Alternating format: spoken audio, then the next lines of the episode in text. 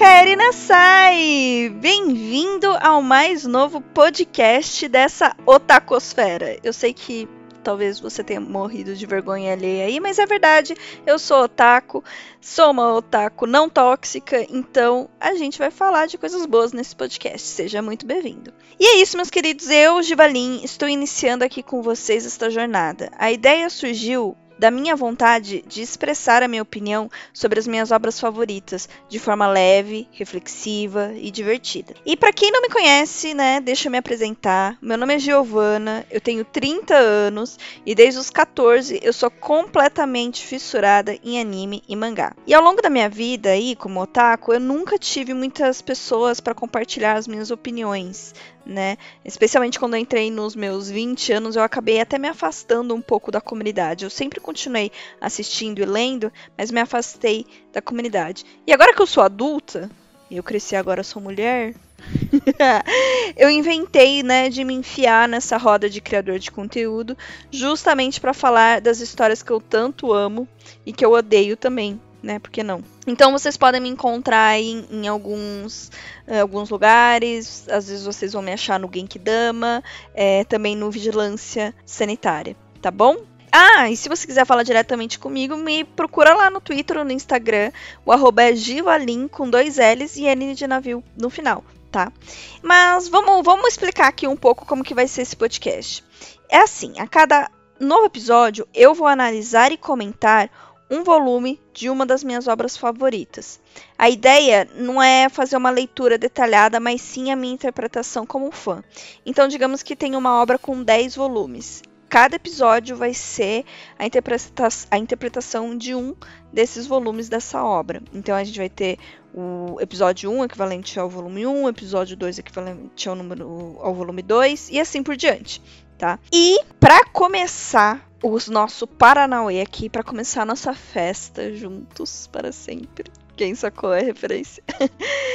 não tem, né? Não tem como eu falar de outra obra. É, não tem como eu falar de outra obra, senão aquela que mais definiu o meu caráter, que mais marcou a minha vida, que eu carrego no coração desde sempre, que já reli mais de 30 vezes, né? Que é Fruits Basket. Então, sim, gente, serão 23 episódios. Sim, eu sei que é bastante episódio, mas são 23 episódios curtos, tá? São de 30 minutos mais ou menos. E vai ser um para cada volume. Tá? É, é, rápido, mas é bastante completo. Uma coisa que eu preciso falar para vocês: essa nossa análise não é sem spoiler. Então vai ter spoiler sim do final. Já que no primeiro episódio a gente tá falando do final que acontece ali no último volume. Então, se você não leu Fruits Basket ou se você não acompanhou o anime, não sabe do final, eu aconselho que você vá ver o anime completo ou então compre todos os mangás e aí você vai poder aproveitar mais os episódios. Claro que eu não vou me aprofundar nos detalhes do final da série. É, eu vou me aprofundar mesmo no acontecimento daquele volume e relacionar isso com coisas do passado e do futuro da história. Mas, inevitavelmente, a gente vai cair em alguns spoilers justamente para construir e para justificar coisas que acontecem nos volumes, tá? E Fruits Basket, em especial, acontece muito isso. A Natsuki construiu uma história bastante coesa e conectada. Então, aproveita aí. Se você não leu ainda, pega lá o volume, lê o primeiro volume. Se você não viu, vê os primeiros episódios. Em cada episódio eu tô falando aí a qual episódio do anime equivale e qual capítulo do mangá que equivale. Então você vai conseguir aproveitar bastante, ok? Então é isso. Recomendo que você vá ler e depois volte aqui e, lê, e ouça a minha análise aí, que é uma análise de fã, tá, gente? Eu não sou especialista de, de mangá, não sou criadora de narrativas, etc. Mas eu sou realmente muito fã e eu quero analisar isso conforme me tocou, conforme tocou aí outras pessoas que eu já troquei uma ideia sobre isso. Então é isso aí. O Kaeri é esse podcast gostosinho da internet sobre leituras e análises de mangá e anime da Givalin. Muito obrigada, pessoal!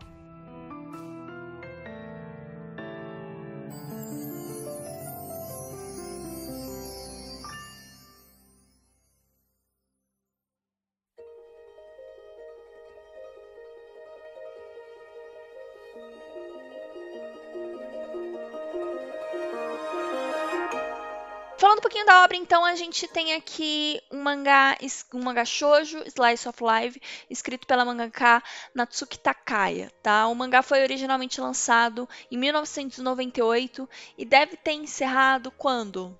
2010, mais ou menos? Por aí, confesso que não lembro.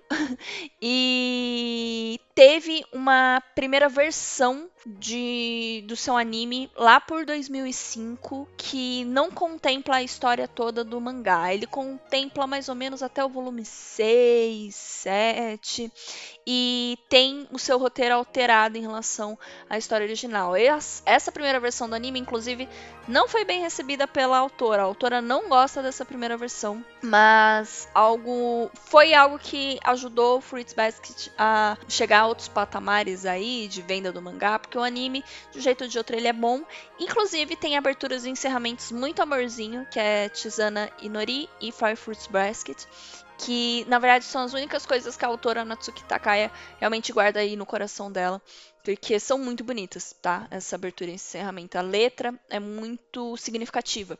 E em 2019 a gente teve a, o lançamento da segunda versão do anime de Fruits Basket, agora sim fiel ao mangá, é acompanhado pela autora. Uh, Fruits Basket é uma obra que Natsuki Takaya realmente não quer errar novamente, como aconteceu na primeira versão do anime. Então ela acompanha o roteiro, ela tá junto ali, né? Num, num traço, essa segunda versão traz um traço diferente, né, do que a gente vê no mangá, que inclusive tem um, um, traço não inconsistente, mas que muda, né? No, se você pegar a primeira, o primeiro volume do mangá o décimo volume e o vigésimo volume, você vai ver traços bem diferentes entre si. A gente vê que a autora vai suavizando o rosto, o cabelo, né, os traços ali de todos os personagens. Não que no começo a obra tenha uma qualidade ruim, tá? Não, ela desenha muito bem, é tudo muito bem organizado, as informações, elas são muito bem passadas. Então, assim, é uma obra com uma qualidade realmente superior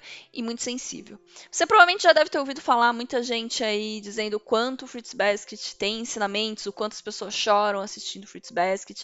E eu quero começar aqui falando que Fruits Basket é, acima de tudo, uma obra sobre autoaceitação e amizade. Tá? Cada uma das dezenas de personagens aqui tem problemas em aceitar quem é e como através do famoso poder da amizade e como através desse poder da amizade tão presente em tantos animes e mangá por aí esses personagens passam a aceitar quem são seus sentimentos e tal mas são muitos personagens, são muitos sentimentos diversos com, para consigo mesmo. Uh, tem outras questões também. A gente tem, a gente tem abordagem de luto, a gente tem redenção, uh, a gente tem negação. Tem muita coisa acontecendo aqui que é trazido pra gente de uma forma acolhedora.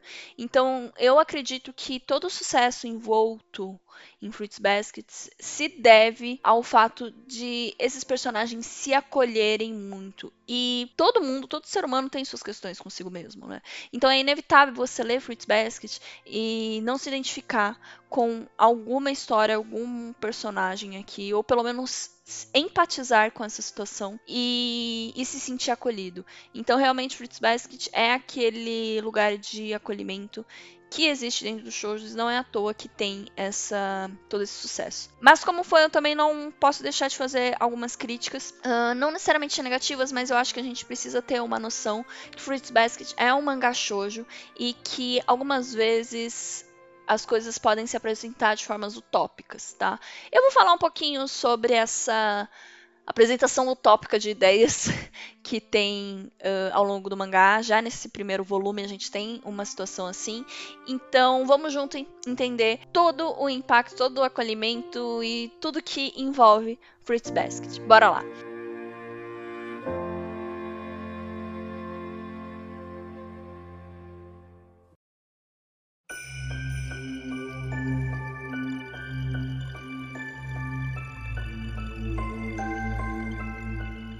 Bom, já no primeiro capítulo, quero dizer que Natsuki Takaya já a primeira frase do mangá já é: chegou a hora de começar a festa.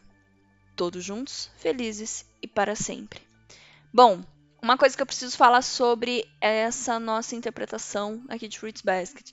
Não vai ser uma interpretação livre de spoilers. Então, se você não assistiu o anime, se você não acompanhou o mangá, aconselho que você vá assistir, tá? E depois volte aqui para interpretar essa obra junto comigo, porque a Natsuki Takaya constrói a forma de, de modo muito coeso, tá? Coisas que aparecem no primeiro volume vão se desenvolvendo ao longo da história de forma muito muito coesa mesmo, né? E por isso não tem como a gente fazer uma avaliação aqui do, dos volumes sem trazer algumas coisas que são apresentadas lá na frente, ok? A gente então tem aqui na primeira página é essa citação da festa. A gente sabe que essa festa é é tudo o que conecta Fritz Basket, né? No final, quando a gente tem toda a revelação sobre a maldição, etc., a gente entende a conexão dessa festa e é muito legal que ela já tenha colocado isso no primeiro volume. Olha como ela estava sensível já ao que ela queria fazer, o que ela queria entregar, né? E bom, na primeira página a gente já tem a dona Toru do lado da sua barraquinha comprada na promoção do supermercado, olhando para o céu e sorrindo. Nossa, que dia lindo, como a vida é bela. E assim, falando de Toru, né? Toru Honda perdeu a mãe dela, não mal conheceu o pai, órfã, uh, se vê numa situação em que ela não pode aliás, que ela acha que ela não tem que contar com ninguém, né? E a gente entende que ela tem esse lado dela que insiste em não atrapalhar os outros e que na verdade ela não quer, ela não vê isso como um peso para ela. Ela ter que resolver os BO dela, os problemas dela, é parte da obrigação dela. Então, quando ela tá diante desses BOs, desses problemas, ela trata de ver as coisas do lado bom né? A gente tem ela aqui no, no trabalho falando assim, bom, uma das minhas maiores qualidades sempre foi nunca desistir. As coisas podem ser boas ou ruins, é, só depende do ponto de vista. Então, essa é a Toru ali caracterizada. Ela tá, cara, o mundo tá despencando na cabeça dela, ela ressignifica isso tudo, ela entende que aquilo faz parte e que ela simplesmente tem que continuar, entender que as coisas podem ser boas, as coisas podem ser ruins, depende de como ela interpretar, né? E assim, aqui a gente começa a problemática do Turu, né? Porque apesar de ela fala, né? Uma dor real para mim é não poder ter me despedido da minha mãe, não ter falado para minha mãe vá com cuidado, bem no dia que ela faleceu. Isso para mim é uma dor de, de verdade, né? Então a gente entende que sim, essa é uma dor complicada. Mas, Toru, morar sozinha numa barraca no meio do nada é uma dor absurda também, é, é um problema gigantesco. Só que ela tá ali relativizando a dor dela, entendeu? Ela sempre coloca algumas coisas na cabeça dela que tem que ser do jeito que é e acaba por fim negando o que ela sente. Isso acontece em vários personagens de Fruits Basket, mas a Toru tem esse ponto especial porque a Toru passa uma imagem pra gente de que tá tudo bem, de que ela é praticamente imaculada, que ela é a psicóloga de todos ali, porque ela consegue cuidar dos outros, porque afinal ela está bem. Mas não é bem isso. Sim, ela tem coisas muito bem resolvidas, mas ela tem outras coisas muito mais mal resolvidas que ela esconde dentro ali, dentro dela, e que nem ela mesma percebe. Então, fazendo, eu não quero, não vou me aprofundar mais tanto na Turu, a gente tem 23 volumes para falar disso, mas nesse primeiro uh, volume a gente já tem esses traços aí de negação da Turu, né? Enfim, primeiro amaldiçoado relevante, né? Coitado do Shigure. Eu vou te ignorar, Shigure, mas o primeiro amaldiçoado relevante que a gente tem contato é com Yuki. Uh, e assim, aqui a gente também já dá de cara com um personagem misterioso. Uh, a Toru não sabe o que sentir em relação ao Yuki, ele não expressa sentimentos, ele tem ali uma, uma máscara que ele carrega junto com ele e que é claramente uma máscara, né? E que a única impressão que a gente tem dele é que ele não está contente de estar onde está, de ser quem ele é, a ponto dele dizer que tem inveja do Toru, da Toru ter se movimentado, etc. Parênteses aqui, a Toru se movimentou, mas é um movimento de negação para com os sentimentos dela, tá, Yuki? Enfim, voltando. Ele diz que tem sentimento porque ele viu ela se movendo, né? E ele fala: Eu não me movi, eu. Quem sou eu perto disso? Eu sou um cara mimado que tentou se mover e continuou preso dentro da gaiola. Na verdade, o Yuki tem um pouquinho mais de noção do que a Toru, né? Porque ele percebe que ele ainda tá preso, que ele ainda tá negando a si mesmo. E enfim, essa é uma coisa que está relacionada ali onde o Yuki e a Toru convergem. Os dois fogem de algo, né? O Yuki foge da família e a Toru foge, nesse primeiro momento, do luto, né? Uh, a gente tem também o primeiro relance da relação do Yuki com gatos, né? A gente entende, ele diz que é algo inconveniente e que ele não tolera. Mas assim, fica a questão que se desenvolve ao longo da história. Quem que ele realmente não tolera? É mesmo o gato? É mesmo? O problema do Yuki que ele não gosta, essa inconveniência, tudo, é mesmo o gato? Pois é. Vamos ficar com, com essa interrogação aí. No primeiro capítulo, falando aí mais um pouquinho da Toru, a gente vê ela sonhando com a Dona Kyoko, né? Nossa querida mãe. Dona Kyoko é a mãe da do Toru. E a mesmo a mãe falando para ela, ó, oh, vai com calma, siga seu ritmo.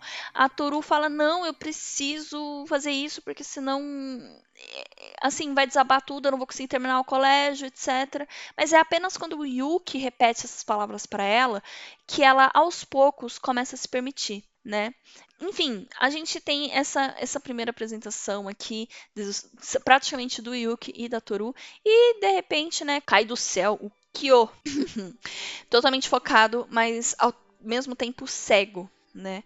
A gente vê aqui que o Kyo não dá espaço nenhum para diálogo com o Yuki ou qualquer outra pessoa, né?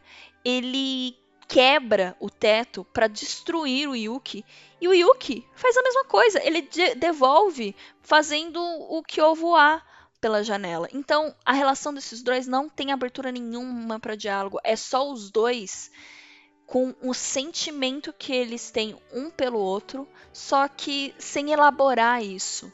Eles simplesmente sentem o que eles sentem e acabou, não tem espaço para entender isso ou simplesmente para outras pessoas entrarem nessa nessa relação. Porém, né, a Toru já foi convidada.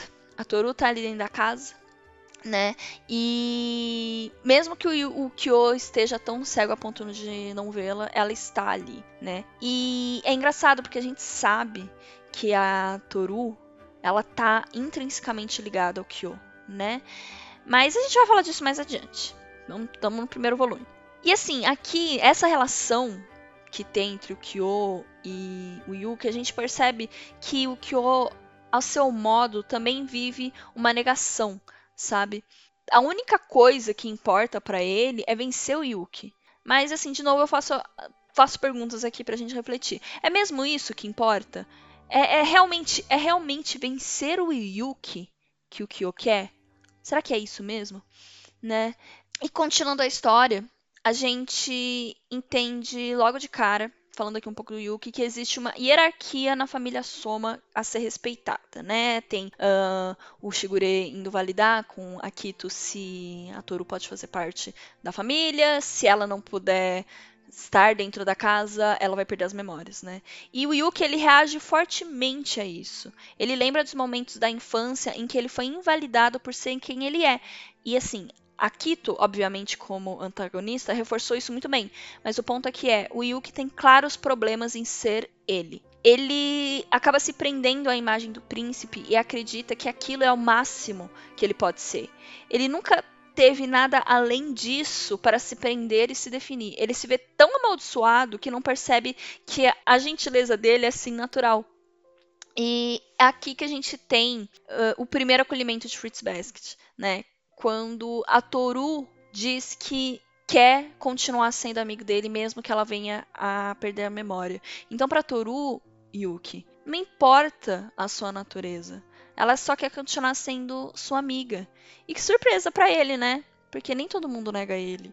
A gente vê essas engrenagens rolando. Também é no volume 1 que a gente tem o um capítulo que a Toru protege a horta junto com o Yuki e traz aquele acolhimento sobre a gentileza dele, né? Ele aquela cena em que ela fala, olha, sua bondade é como uma vela que ilumina tudo.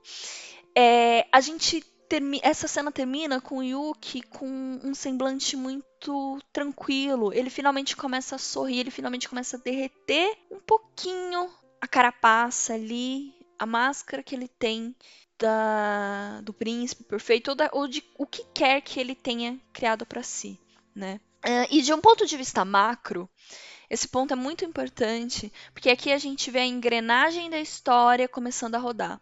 É a porta de entrada. Um humano entrou na festa. Um humano está interagindo com um dos animais e essa interação vai pôr tudo de cabeça para baixo, né? Enfim, seguindo a história, a gente tem então o Kyo, todo puto que vai morar junto com os outros, né?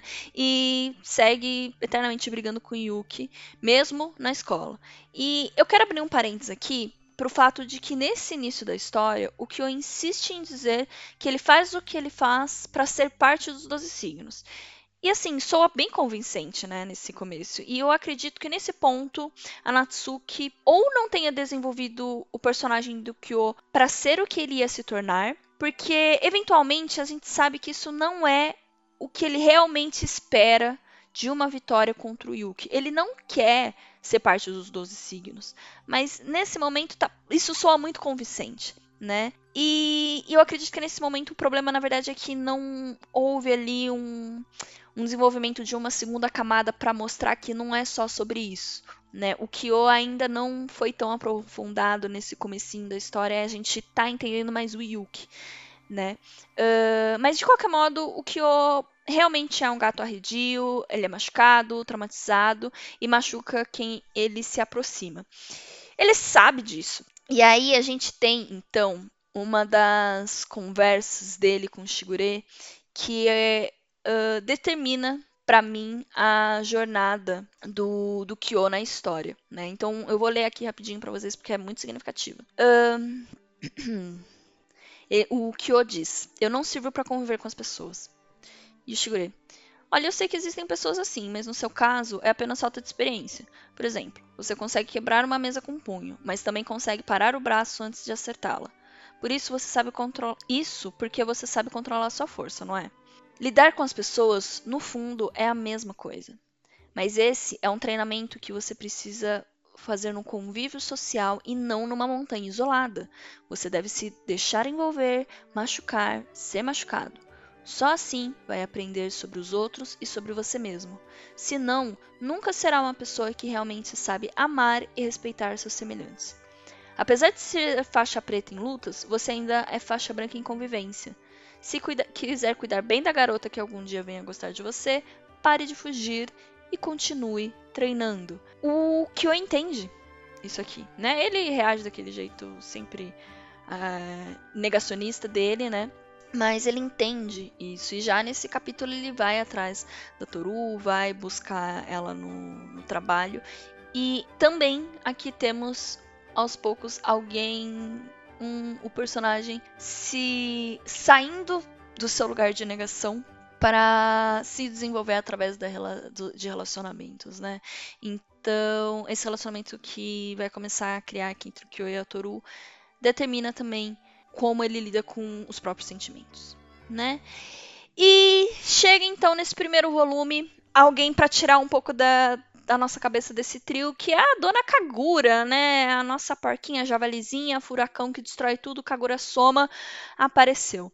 E assim, as, nem todo mundo gosta, acha interessante essa aparição, acha meio tediosa a aparição da, da Kagura no começo, mas é sim muito interessante ela aparecer nesse começo, porque a Kagura, de novo, também vive uma negação que, assim, ela não sabe disso, ela não ela nem ela não mostra nenhum sinal de desenvolver, de perceber isso. É, a gente só vai entender isso muito mais para frente, mas é importante que ela apareça agora, porque é preciso que a gente mantenha essa imagem dela por um, um longo tempo. A imagem que ela traz de menina completamente apaixonada pelo Kyo, que tem ele como peça central da sua vida e que até o aceita em sua forma original. Aliás, né, olha aí de novo o Kyo negando quem ele é quando tapa a boca da Kagura. É, e se comparado às próximas histórias, a Kagura parece realmente só um personagem que tem um amor de perfumaria, como a Rin vai dizer isso eventualmente, né? A, o aparecimento da Kagura, comparado ao aparecimento do, do próximo personagem, que é o, o Hattori, Gente, olha a história do Hattori e a história da Kagura. Olha o, o envolvimento, assim, o, o que a gente sabe dos dois logo no começo. A Kagura parece realmente só viver um, um, romance de perfumaria ali com, com Kyo. É isso, é essa impressão que a gente tem dela e ela é essa impressão que vai perdurar muito tempo na nossa cabeça, né? E mas isso acontece, isso é muito interessante que seja assim, porque é exatamente isso que a Kagura fez a vida dela inteira. Ela se manteve presa ao amor de perfumaria dela, do mesmo jeito que a gente vai se manter preso ao amor de perfumaria dela. É assim que ela se define, é assim que a gente define ela, né? Enfim, Kagura tem a sua história para ser explorada muito mais à frente. Quando chegar a hora dela, a gente volta nesse ponto, né? E a gente termina a história do primeiro volume com a história é, da Toru voltando a morar com o avô, né? E ela faz aquilo porque ela acha que é o que ela deve fazer e nega seu próprio desejo de continuar na casa do Soma. É, porém, como tenho falado, as engrenagens já começaram a andar Kyo e Yuki não querem perder aquilo que a Toru tem se tornado para eles, mesmo que eles ainda não estejam entendendo isso. E em seu bravo resgate, a gente tem uma cena muito importante, que é o Kyo acolhendo a Toru. Ele vai dizer o seguinte: Você também pode ser um pouco egoísta. Seria um saco se fosse egoísta todo dia, mas o seu caso é diferente. Você também tem o direito de se queixar. Você também pode ser mimada. Você também pode fraquejar. Meu, o que eu falo é isso, a Toru aqui se desmancha em chorar. Finalmente! Finalmente! Finalmente ela pode sentir tudo o que ela tá vivendo nesse momento. Toru, você tá em luto. Toru, você não tem onde morar. Menina, permita-se chorar, permita-se sentir. É o Kyo que acolhe ela. E a dinâmica da relação dos dois já dá seus primeiros sinais do que isso vai se tornar. É, mas ao mesmo tempo, Existe uma dor enorme dentro deles que acoberta qualquer possível sentimento de se escancarar nesse momento. Né? É o primeiro volume.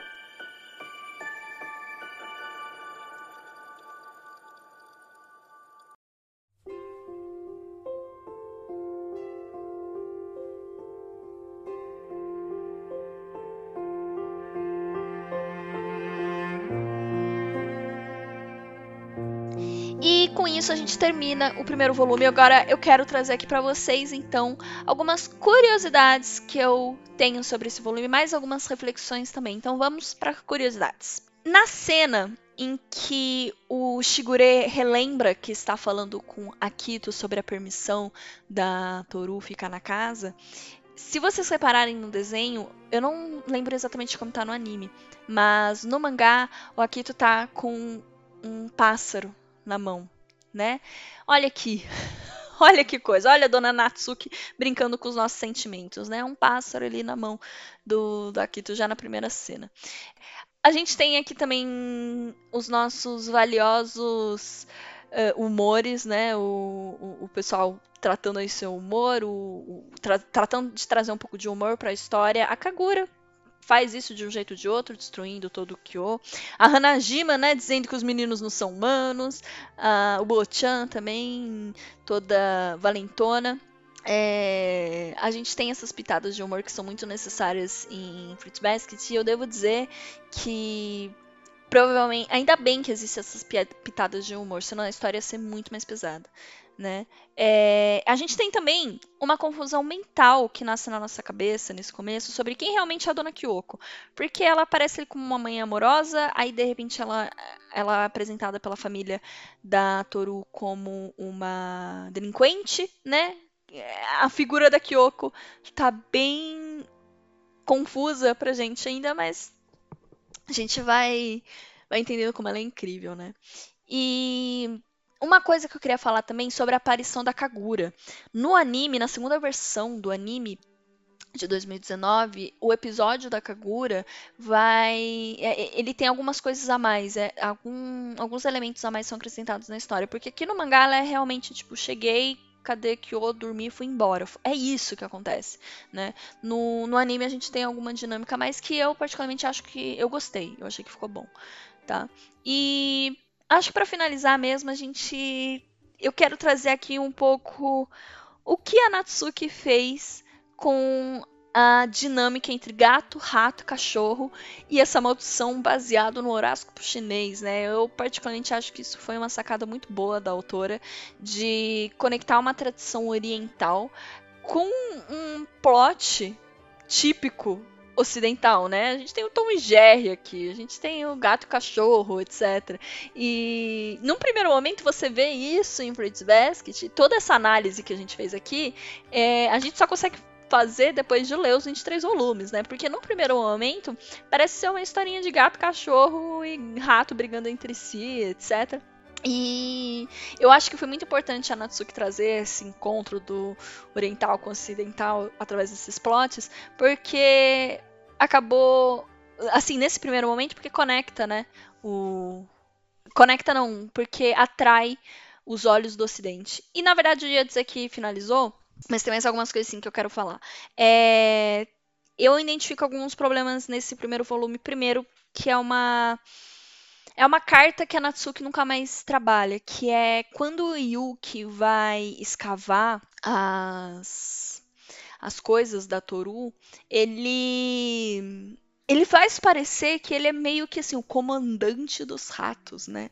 Aquela cena, cena lindíssima no mangá, impactante dele assim, se abraçando, né? E os ratos no fundo, o olhão dele no mangá a gente fala, meu Deus, é o mestre dos ratos, ele usa os ratos como ele bem quiser. Isso acaba não sendo explorado de novo na história, né? A gente não tem mais nenhum animal comandando os, os animais. A gente tem no máximo animais se aproximando deles, mas eu acho que a Natuki colocou isso ali e nunca mais utilizou, né? E aqui eu quero trazer também uma crítica, não é uma crítica, mas é uma reflexão sobre quando a Toru tá junto com o Yuki na horta e a Toru se lembra da mãe falando sobre uh, os tipos de gentileza, os instintos humanos e a Kyoko eventualmente fala assim para para Toru.